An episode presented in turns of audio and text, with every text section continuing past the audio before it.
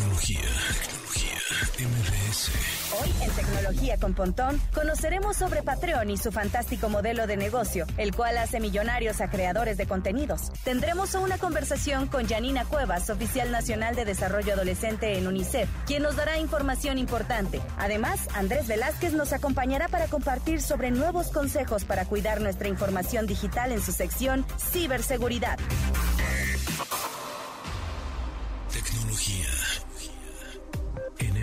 Radio. Una hora de lenguaje analógico trascendido a digital. Gadgets, gadgets, tendencias. Tecnología vestible y avances que prueban que vivimos en la era que alguna vez soñamos como el futuro. Con José Antonio Pontón. Tecnología en Radio.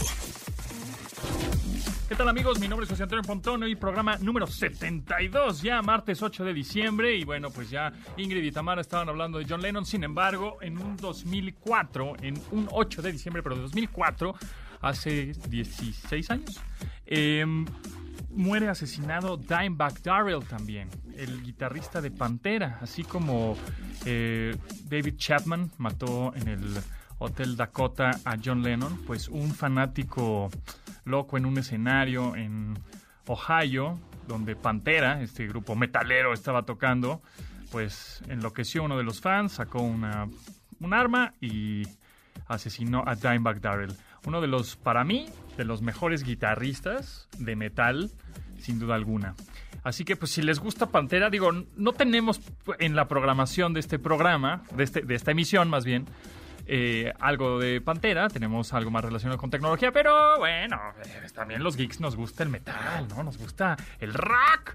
Entonces, si quieren poner algo de Pantera, pues pongámonos, ¿no? Síganos en Twitter y órale, Ponti, ponte algo de Pantera en arroba tecnología MBS, que este programa está bastante nutrido, está buenazo.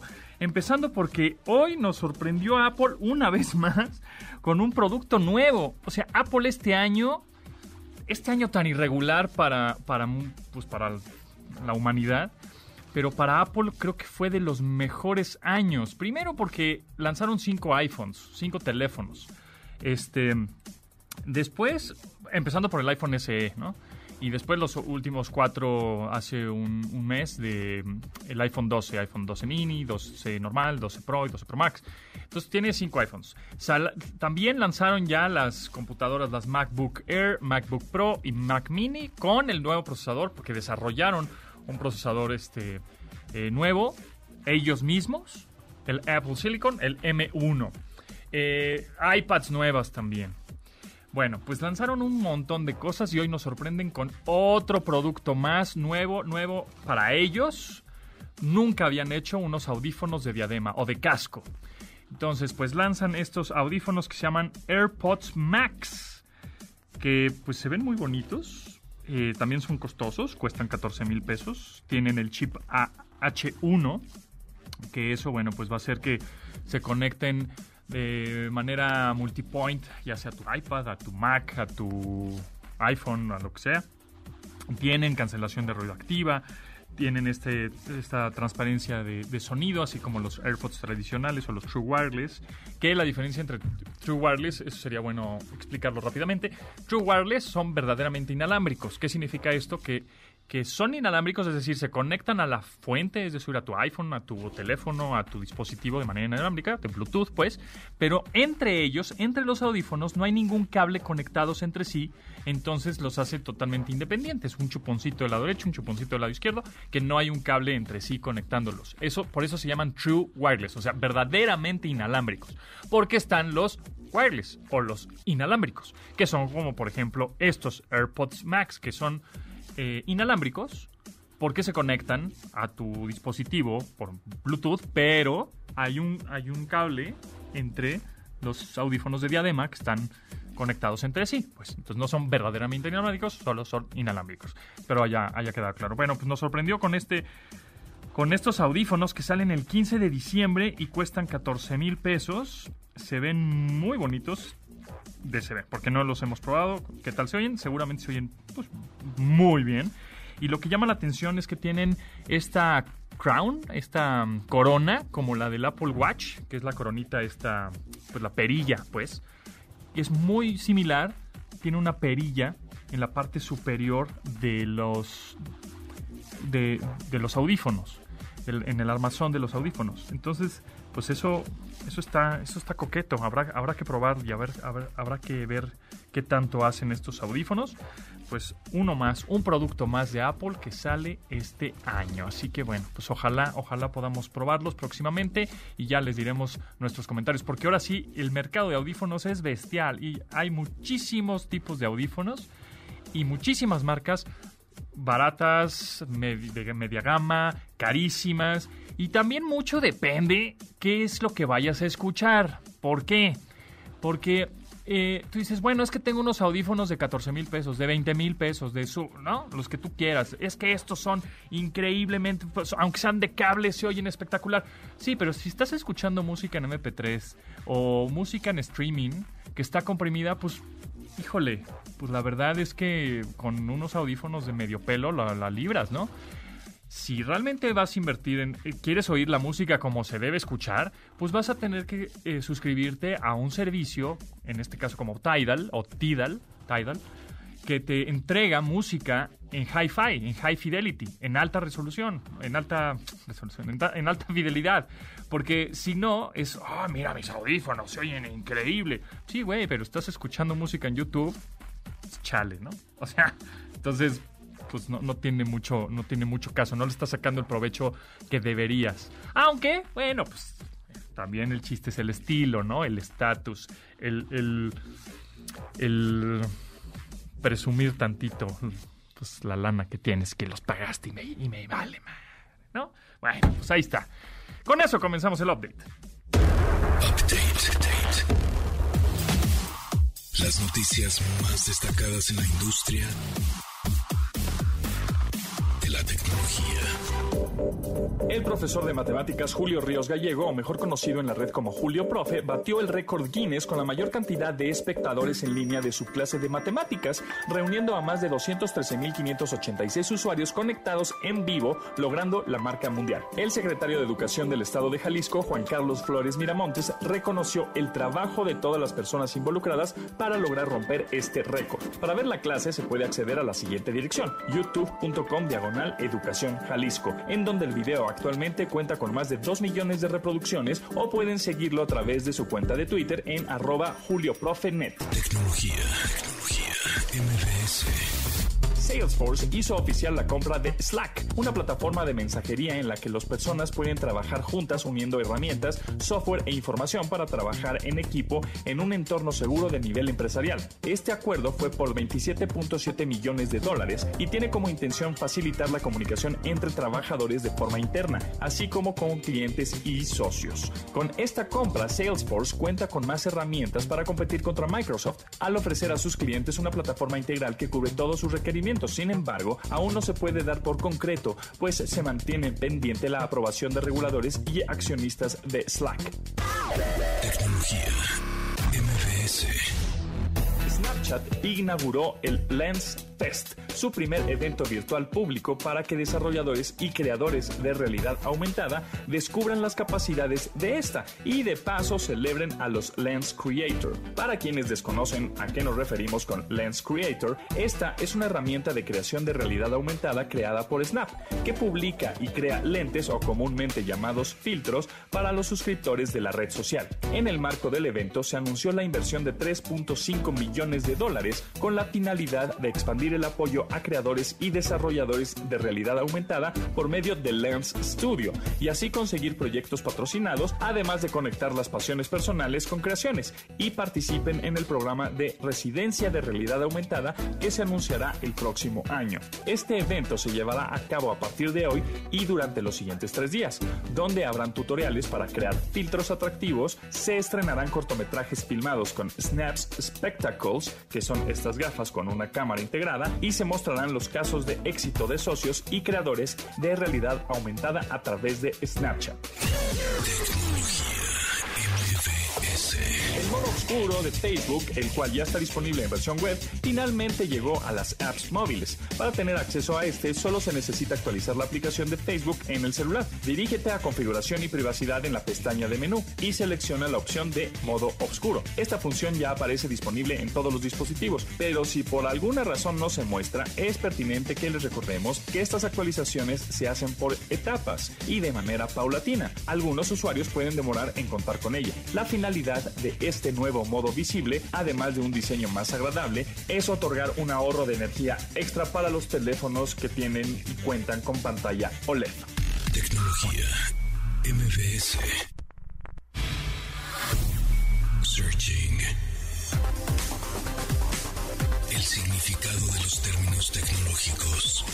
Patreon es un sitio de micromecenazgo para proyectos creativos en el que los usuarios inscritos pueden recibir dinero de otros suscriptores de forma periódica, ya sea con cuota de inscripción o donaciones por una obra concreta. Fue fundado en 2013 por el músico Jack Conte, de la banda Pomplamos, y el desarrollador Sam Jam. El portal está dirigido a creadores de cultura que suben contenido a Internet constantemente como dibujantes, historietistas, escritores, músicos, y videoblogueros. Todos ellos son capaces de recibir financiamiento por su trabajo directamente de sus seguidores y a cambio, la empresa se queda con el 5% de cada pago hecho. Actualmente, Patreon cuenta con más de 100.000 creadores de contenido, 2 millones de donantes y más de 150 millones de dólares en contribuciones que se han consolidado como un modelo de negocios exitoso gracias a los fondos de inversión.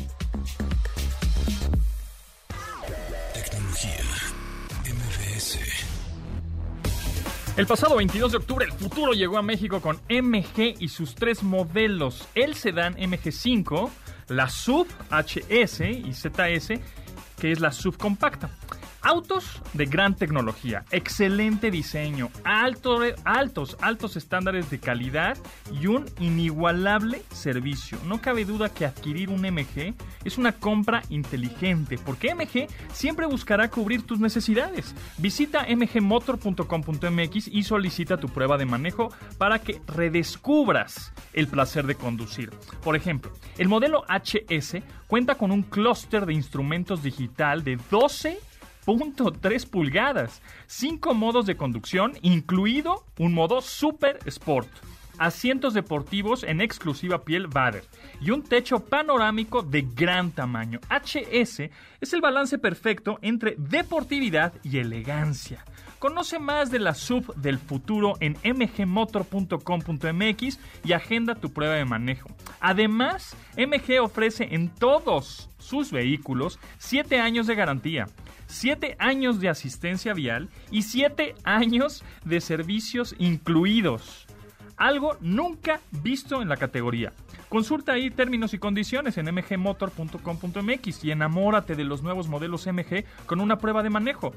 Por ejemplo, cin- 5.5% de tasa más 0% de comisión por apertura y un año de seguro gratis. La oportunidad ideal para llevarte un MG llegó con una tasa justamente del 5.5%. Así que bueno, pues ya sabes, para más información solicita tu prueba de manejo. Ya se saben muy bien el sitio MG Motor, mgmotor.com.mx. MG te espera con los brazos abiertos en cualquiera de sus distribuidores. Visítanos ahí, agenda tu prueba de manejo. También la puedes solicitar en el sitio, que ya se lo repetí mil veces, mgmotor.com.mx, mgmotor.com.mx, desde la comodidad de tu hogar. Así que, MG, el futuro es lo que nos mueve. Síguenos en Instagram, arroba como arroba tecnología MBS. Manda tus mensajes de voz. Algoritmo. Música en tecnología. Children will work together to build a giant cyborg. Robot parade, robot parade. Wave the flags that Robot Parade es una canción de 2002 escrita por They Might Be Giants para la producción No, primer álbum infantil del conjunto de Brooklyn, Nueva York. La idea narrativa está pensada como si se tratara de una melodía tradicional de robots antes que se dieran revoluciones cibernéticas o batallas entre unicornios. Más allá de la peculiar e imaginativa temática en Robot Parade, marcó un cambio de las canciones oscuras con temática depresiva que hacía el grupo para poder hacer una producción orientada a toda la familia. Robot Parade de They Might Be Giants. Robot parade, robot parade, robots obey what the children say.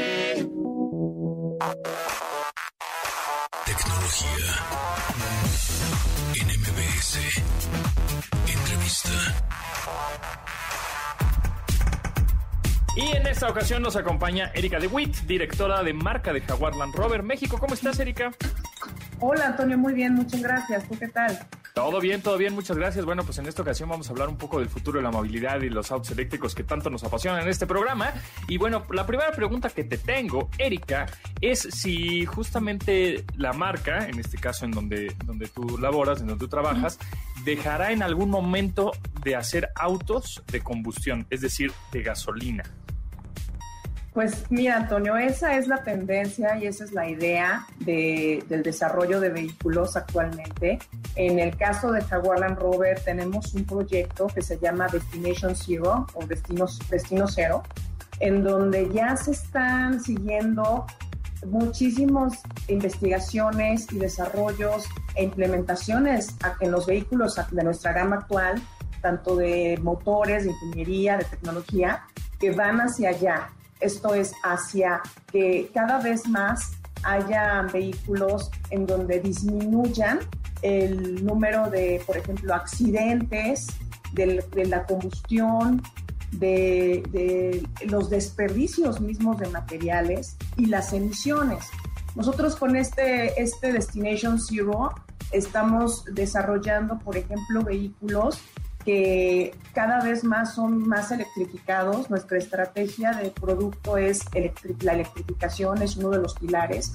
Cada vez más estamos eh, sustituyendo motores en donde, por ejemplo, tenemos ya mild hybrids o híbridos enchufables. Entonces, esto definitivamente nos va a llevar a que los vehículos de combustión pues se vayan eliminando del portafolio. Todavía falta mucho para ello, pero para allá vamos. Entonces, pues ahorita, por ejemplo, ya tenemos el Jaguar I-Pace, que es 100% eléctrico.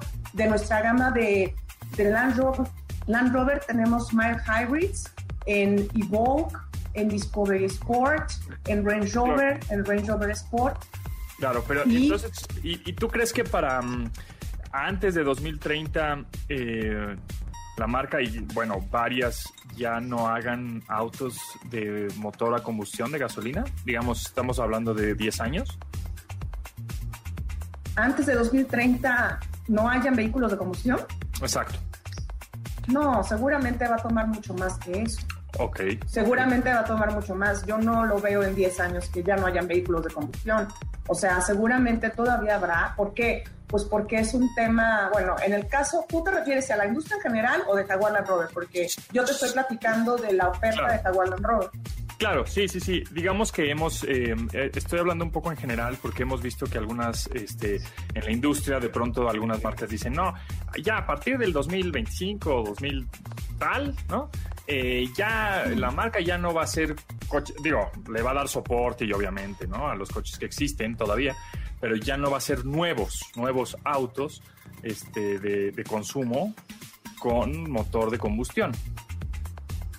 No, yo no lo veo que desde aparte, bueno, realmente esta década es crucial y es una década en donde los, los adelantos o los desarrollos tecnológicos nos pueden dar muchas, muchas sorpresas.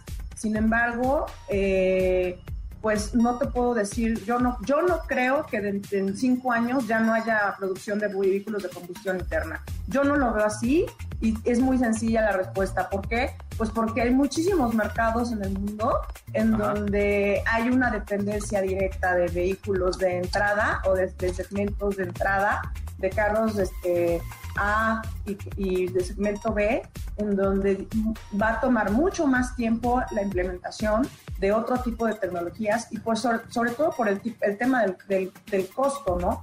Entonces, aquí hay una, aquí hay una relación directa de, de elasticidad, de precio-volumen, que difícilmente en todo, o sea, si lo decimos en todos los vehículos de todo el mundo, pues no. Va a tomar más tiempo. Sí habrán vehículos de, empezando por gamas altas, en donde se empezará a sustituir por otros, otras tecnologías, este, como los eléctricos, de hecho, pues seguramente habrán desarrollos de vehículos con hidrógeno, que también eso va a representar un costo muy alto. Entonces, creo que estamos ante un panorama que yo, lo, yo si me preguntas, yo lo veo que para hasta tal vez 2050 ya sea un, un futuro, un futuro que diferente y muy, muy realista de lo que tú tienes en mente, porque veo que eres muy apasionado de todo este tema de la tecnología y de, de la, a lo mejor los vehículos autónomos y el este, pero todavía faltan unos años más. Ok, y justo hablando de, de, vehículos autónomos, ¿cómo, ¿cómo, crees que está avanzando la conducción autónoma en la industria automotriz? Pues efectivamente vemos varias marcas eh, en donde se están ya haciendo estos prototipos se están haciendo estos desarrollos tecnológicos. Eh, realmente, bueno, en el caso de Hawaii Land Rover tenemos un desarrollo eh, junto con una empresa que se llama Waymo, que es una empresa de Google y que ya se están desarrollando también estos vehículos autónomos.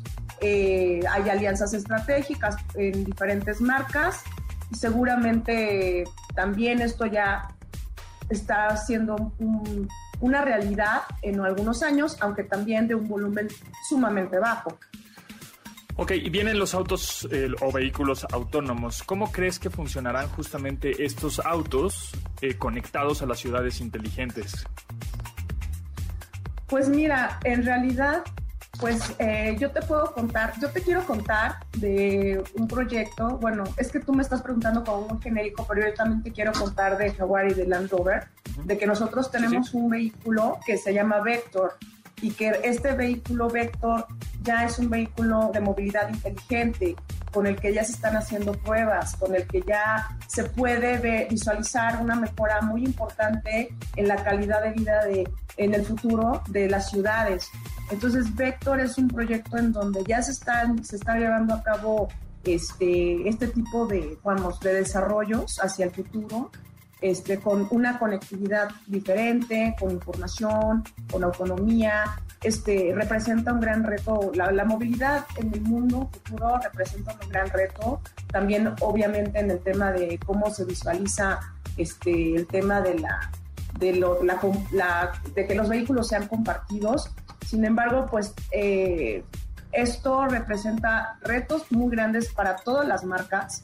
Este, se tienen que hacer diferentes eh, colaboraciones entre, entre empresas de tecnología y demás. Esto implica mucha inversión y tiempo y pruebas. Sin embargo, por ejemplo, nosotros sabemos que este, es importante seguir desarrollando vehículos que tengan eh, poca, poca combustión o que cada vez sean más eficientes con nuevas tecnologías y demás. Entonces, eh, una de las, de las, de las, bueno, actualmente lo que tenemos son vehículos con, con baterías cuando son los eléctricos al 100%, y, y, el tema de desarrollar baterías también que sean eh, de bajo costo, que no ocupen tanto espacio, que no tengan tanto peso, será clave para tener una conducción autónoma, eh, una, una, movilidad futura también eh, diferente en cuanto a términos de combustión, de emisión y del tema de compartidos. En realidad, eh, sí, sí, de hecho también eh, va a ocurrir, va a tomar mucho más tiempo, pero por ejemplo nosotros ya tenemos un lugar en Irlanda en donde se están haciendo pruebas para tener este, estas, digamos, ejercicios de cómo sería el futuro de la movilidad. Tenemos un campus en Irlanda y ya se está haciendo este, este tipo de test.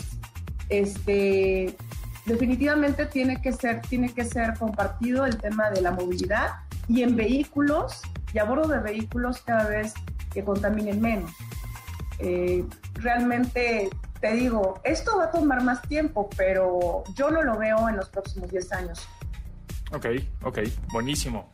Pues, híjole, el tiempo se nos va volando. Erika, Erika de Witt, directora de marca de Jaguar Land Rover México, muchísimas gracias por, por tu tiempo y, bueno, por hablarnos un poquito más acerca del, la futur- del futuro de la movilidad. Muchas gracias, Erika, que estés muy bien. Gracias a ti.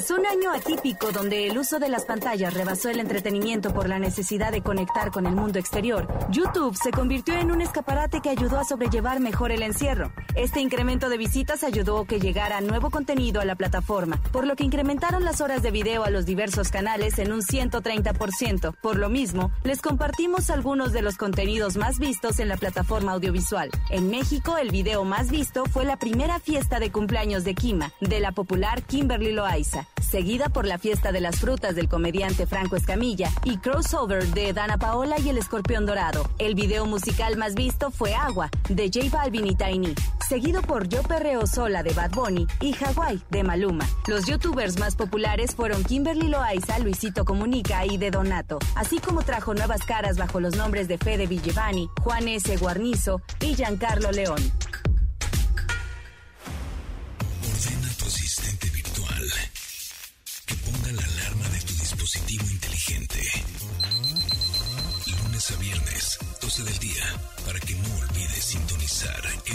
MBS 102.5 FM y así actualizar tu vida digital. De admirar sus avances, ahora somos relatores de cómo rebasa los alcances de nuestra imaginación. Tecnología. En MBS Radio.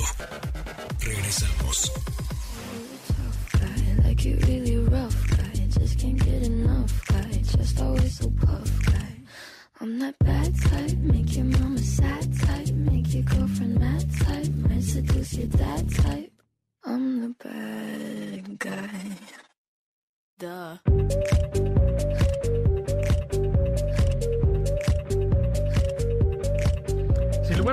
La canción más popular de 2019 fue Bad Guy de Billie Eilish, tanto que el pasado mes de noviembre alcanzó mil millones de reproducciones, como le comentábamos hace unos días. YouTube celebró este hecho con la creación del primer video musical infinito de la historia.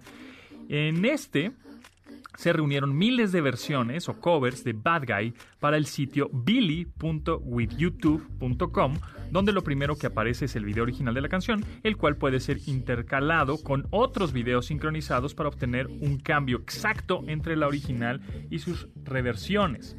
Sí, esto no les parece interesante. Imaginen cómo suena la popular versión de Billie Eilish en versión ska, bachata, violines, este, flauta dulce, metal, rock y bueno, increíble. Bad Guy, se meten al sitio billy.withyoutube.com. billy.withyoutube.com. Billie Eilish con Bad Guy.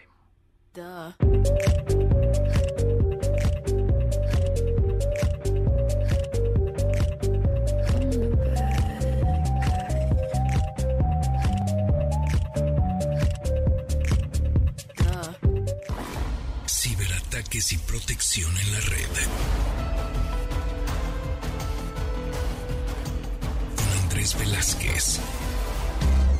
Así es, amigos, hoy es martes de Andrés Velázquez Cibercrimen. ¿Cómo estás? Muy bien, ¿y tú? Bien, todo bien. Qué bueno que te das la vuelta por acá y tenemos invitada súper especial. Exactamente. Hoy. acompañado muy bien y venimos con buen, buen contenido. Un contenido que yo creo que a todo el mundo les va a gustar.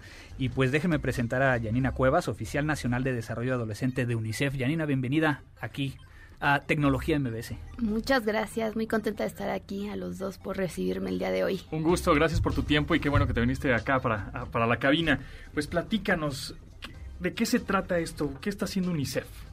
Bueno, UNICEF tiene un, un proyecto y voy a dejar que Yanina nos pueda llegar a platicar como representante de UNICEF. ¿Qué es U-Report? Muchas gracias. Pues sí, miren, este es un proyecto que eh, para UNICEF es muy importante, es de las plataformas de participación para adolescentes y jóvenes, de las más importantes. Es una plataforma que existe en alrededor de 64 países y aquí en México tenemos alrededor de 100 mil usuarios o U-Reporters, como les llamamos a los chicos y adolescentes que usan U-Report. Y YouReport sirve para diferentes temáticas y justo el día de hoy queríamos platicarles de un proyecto que estamos haciendo a través de YouReport sobre ciberseguridad, ciberacoso.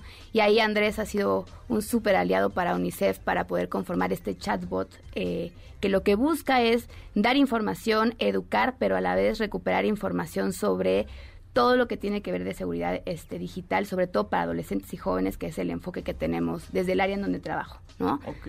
¿Cómo, cómo se usa? ¿Cómo, ¿Cómo me meto? ¿Cómo empiezo a utilizar este chatbot? Perfecto. ¿Y bueno, para quién va dirigido, por supuesto? Sí, está dirigido, bueno, hemos platicado incluso con Andrés, ahorita nos va a contar un poquito más, yo creo que le sirve a todo el mundo, ¿no? Aunque está dirigido en un lenguaje mucho más ya sabes, emojis, en un lenguaje muy accesible para adolescentes y jóvenes, ¿no? Finalmente UNICEF lo que busca es eh, la protección de niños, niñas y adolescentes y por eso está dirigido a adolescentes y jóvenes.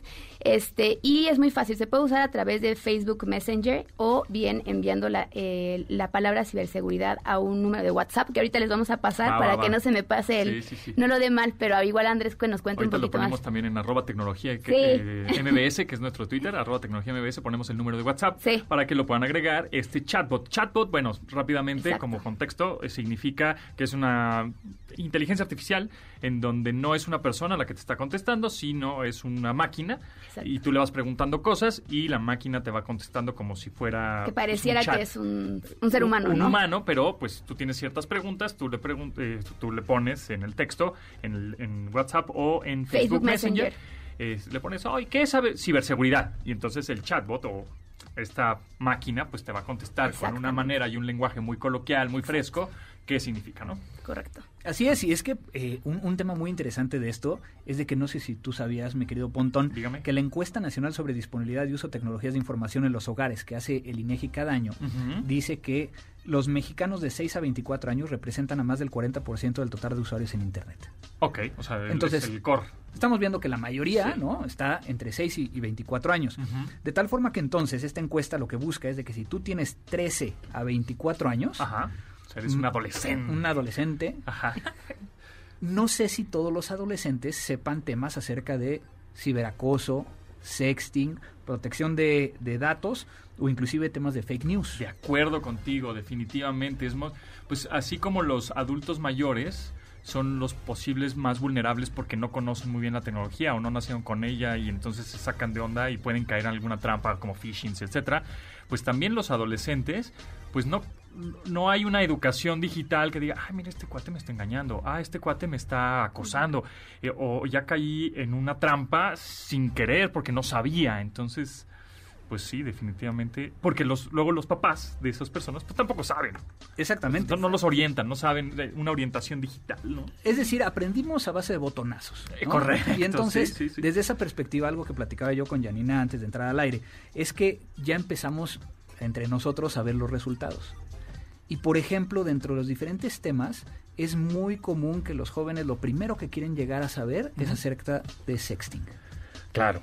A ver, sexting, contexto. ¿Qué es el sexting? Es estos mensajes entre tú y alguien más, hombre, mujer, ¿no? O por cualquier preferencia, en donde se están mandando textos, pues, más candenzones, ¿no? Pero Más más allá de texto, imágenes. eso, a eso iba, exacto. Porque empiezan, oye, ¿qué traes? Es como una hotline, pero en textos, ¿no? Entonces, ¿qué traes puesto? No, pues esto. Oye, ¿qué? Enséñame una foto. Y ¡pum! Vale. No, amigos, no manden fotos, por favor. Y precisamente lo que busca este chatbot eh, es que contestes preguntas. Ah, o sea, el chatbot medio te entrevista un poco. Exacto. Ah, cool. Y dentro de esas preguntas, por ejemplo, en temas de sexting, Janina, ¿te acuerdas de algo así de lo que viene? Sí, está- digo, de los cuatro temas que trabajamos, este, el sexting es el que más está. Haz cuenta en el chatbot tú puedes, tú tienes un menú y tú puedes elegir los diferentes temas. Sexting es el más, el de más interés. Un poquito más del 70% declara que lo ha hecho, ¿no? Pues es que también está en la, está en la, en la edad, ¿no? Y el punto es O sea- no, no decirles que está mal o que está bien, decirles los riesgos. Los riesgos, Exacto, exacto. las precauciones que deben de tener y las consecuencias que podrían llegar a tener. Sí, y ahí sale una estadística que igual son súper preliminares, pero el 11%, ¿no? Dice que además lo hace con desconocidos.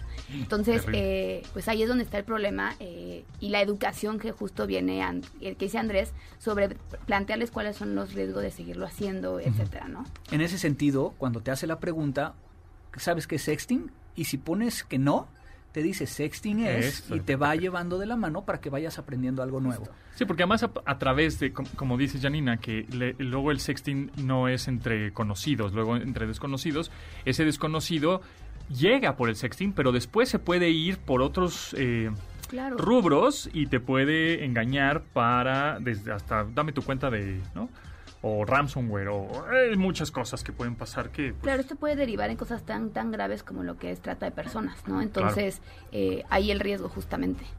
Exactamente, y dentro de, de estas líneas como tal, eh, que ya hemos platicado, de protección y seguridad de datos, fake news, sexting y ciberacoso, inclusive a nivel de ciberacoso, te llega un punto donde te pregunta, ¿sabes cómo denunciarlo? Claro.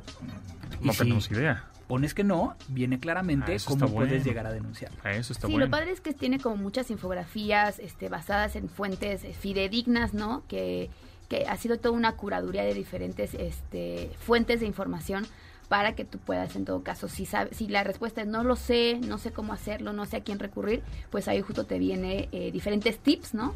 Dependiendo de cada una de las temáticas en la que, las, de las que tú estás explorando. Pues ahora regresando, eh, ponemos el número, el, Sí. el WhatsApp. Eh, agre- y, c- bueno, nos dices cómo agregarlo a Facebook Messenger también. Exacto, Y un par de preguntas más que tengo por ahí. perfecto. Bio. El personaje de la semana. Grace Hopper nació en la ciudad de Nueva York el 9 de diciembre de 1906. Su bisabuelo era Alexander Wilson Russell, un almirante de la naval norteamericana y quien peleó en la guerra civil de su país. De personalidad curiosa, a la edad de 7 años desarmó siete relojes de alarma para poder comprender su funcionamiento. Esto marcó el camino para que llegara a la Universidad de Bazar a los 17 años, de donde se graduó en 1928 con estudios en matemáticas y física. Posteriormente, hizo la maestría en la Universidad de Yale en 1930. Después de obtener también un doctorado en esa misma universidad, se convirtió en maestra de matemáticas en Bazar y ahí mismo se convirtió en profesora asociada en 1941. Se casó con el profesor del Estatal de Nueva York, Vincent Foster Hooper, con quien duró casada hasta 1945, aunque decidió preservar el apellido, aunque no se volvió a casar otra vez. En esta época, Estados Unidos se involucró en la Segunda Guerra Mundial. Este hecho motivó a Grace Hooper a integrarse a la naval estadounidense y aunque no la aceptaron por su edad, encontró la manera de entrar a esta Fuerza Armada como voluntaria que incluso le forzó a ganar masa muscular. Se graduó como primera de su clase en 1944 y la asignaron al proyecto de computación en el Buró de Barcos de la Universidad de Harvard, con el cargo de teniente de segundo grado. Ella trabajaba en el grupo de programación de la computadora Mark I, encabezado por el pionero de la computación americana, Howard Aiken.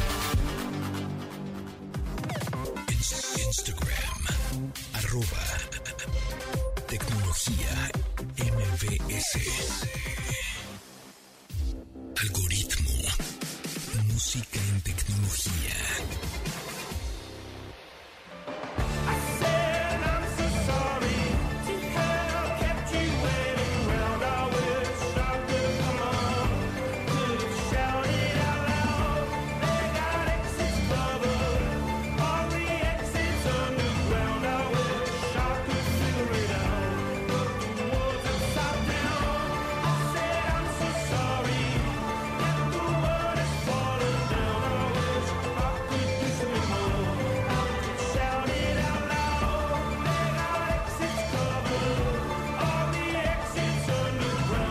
Conjunto británico Falls lanzó en 2019 su álbum doble Everything Not Saved Will Be Lost, parte 1 y parte 2, en donde aparece la canción Exits, lanzada como primer sencillo de la producción. Relata las imágenes de un futuro distópico, inspirados por multimillonarios en tecnología que compraron unos búnkers en Nueva Zelanda. También relata las preocupaciones ambientales, el estado de vigilancia y todas las formas en que nos apegamos al mundo exterior. Al vocalista Janis Filipakis se le ocurrió este tema al imaginarse viviendo en un mundo subterráneo que busca salir en algún momento. Fouls, la canción Exits.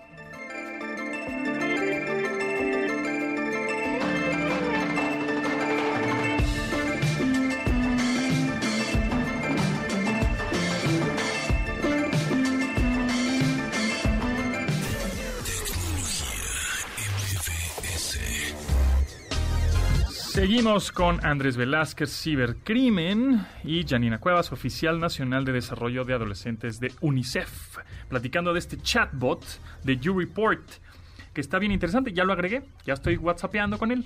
Y le puse ciberseguridad. Entonces ya te da la bienvenida. Hola, ¿sabías que el 70% de los mexicanos usamos internet? Y con emojis y como un- un lenguaje mucho más este, pues, Amigable. amigable, exacto, no tan técnico. Y luego queremos darte herramientas e información útil para que te protejas. Menú principal. Entonces te pone inciso A, privacidad y protección de datos. Inciso B, noticias falsas o fake news. Inciso C, sexting y D, ciberacosa. Entonces respondes A, B, C, D. Entonces yo le puse C, ¿no? Luego, luego, ¿qué onda con el sexting? ¿Está bien? ¿Está mal? Es una decisión muy personal. Sin embargo, como cualquier práctica sexual, conlleva riesgos. ¿Tú alguna vez has enviado mensajes, fotos y videos con contenido sexual, también conocido como sexting? Recuerda que tus respuestas son anónimas y confidenciales. Entonces te pone inciso A, inciso B, inciso C. O sea, sí, no o prefiero no contestar. Vamos a ponerle que sí. No lo estás hecho. haciendo concienzudamente. Exacto, ¿no? Ajá. ¿Qué te motiva o motivó? ¿Qué te motivaba o motivó al momento? Entonces, otra vez otra respuesta. Entonces vas. Exacto. Está bueno. Y, em, y, y ya qué conclusión llega? O sea, vas, vas contestando estas preguntas y al final, ¿qué te dice? ¿O cuántas preguntas son? ¿O cómo es? Claro. Una cosa, antes de, de contestarte eso, es bien importante lo que dijiste ahorita. Todo es anónimo y confidencial. Entonces, las personas que nos estén escuchando y que lo vayan a usar saben que son datos que no vamos a tener nada de sus datos personales. Entonces, sobre lo segundo, pues justo para UNICEF era bien importante partir de un diagnóstico, a pesar de que ya hay como varias eh, encuestas que nos hablan de estas estadísticas, pues para nosotros era importante también tener un poco más de viva voz de los adolescentes y los jóvenes, que es lo que están viviendo. No, tú puedes elegir sexting, pero luego puedes regresar a cualquier otro de los otros tres temas. Y la idea es que tú explores, ¿no? Este, eh, puedes regresar al menú, volver a elegir otro y empezar a explorar. ¿Cómo todo lo lo- haces, por ejemplo? Justo. Terminas, este, por ejemplo, toda la secuencia de sexting y al final Ah. te dice, ¿quieres saber más? Ah, Eh. Vuelve al menú, Ah, pones menú y te regresa nuevamente para que tú puedas entonces elegir este, privacidad de datos, ¿no? O protección de datos, perdón.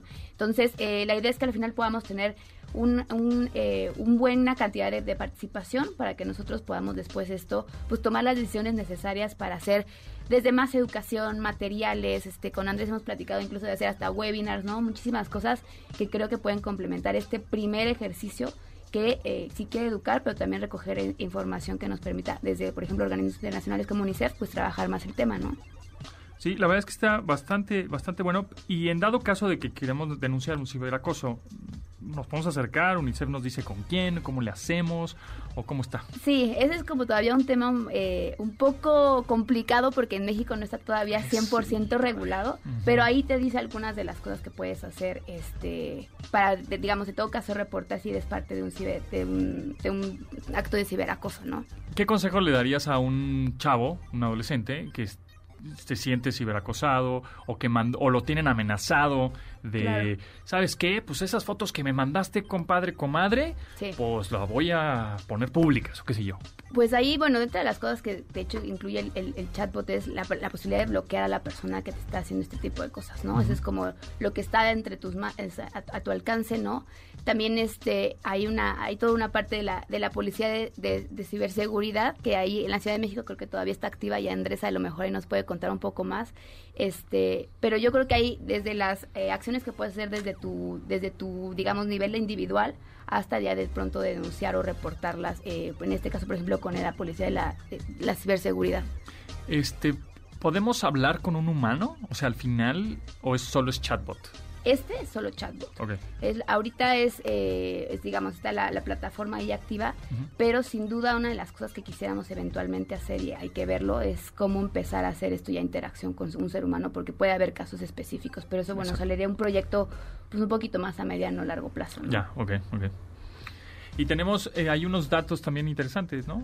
Andrés? Sí, por ejemplo, eh, digo, no tienen que ver específicamente con esta encuesta, pero que, que fue lo que UNICEF utilizó para poder llegar y fue, fue lo que llegaron a venderme, ¿no? Oye, ayúdanos, ¿no? Porque hay muchos chavos que hoy en día eh, identifican que hay un exceso de información no deseada con un 25.5%, mensajes a personas desconocidas con un 20.3%, dispositivos con código malicioso un 13.1%, fraudes con información confidencial un 4% y violaciones a la privacidad de los usuarios. Es decir, los chavos entienden, Claro. ¿no? Pero no saben qué hacer. Y ahora además que, pues, por este año tan irregular, se dispararon los ciberataques, ya lo habíamos platicado varias veces, y también las conexiones y también el aburrimiento en línea.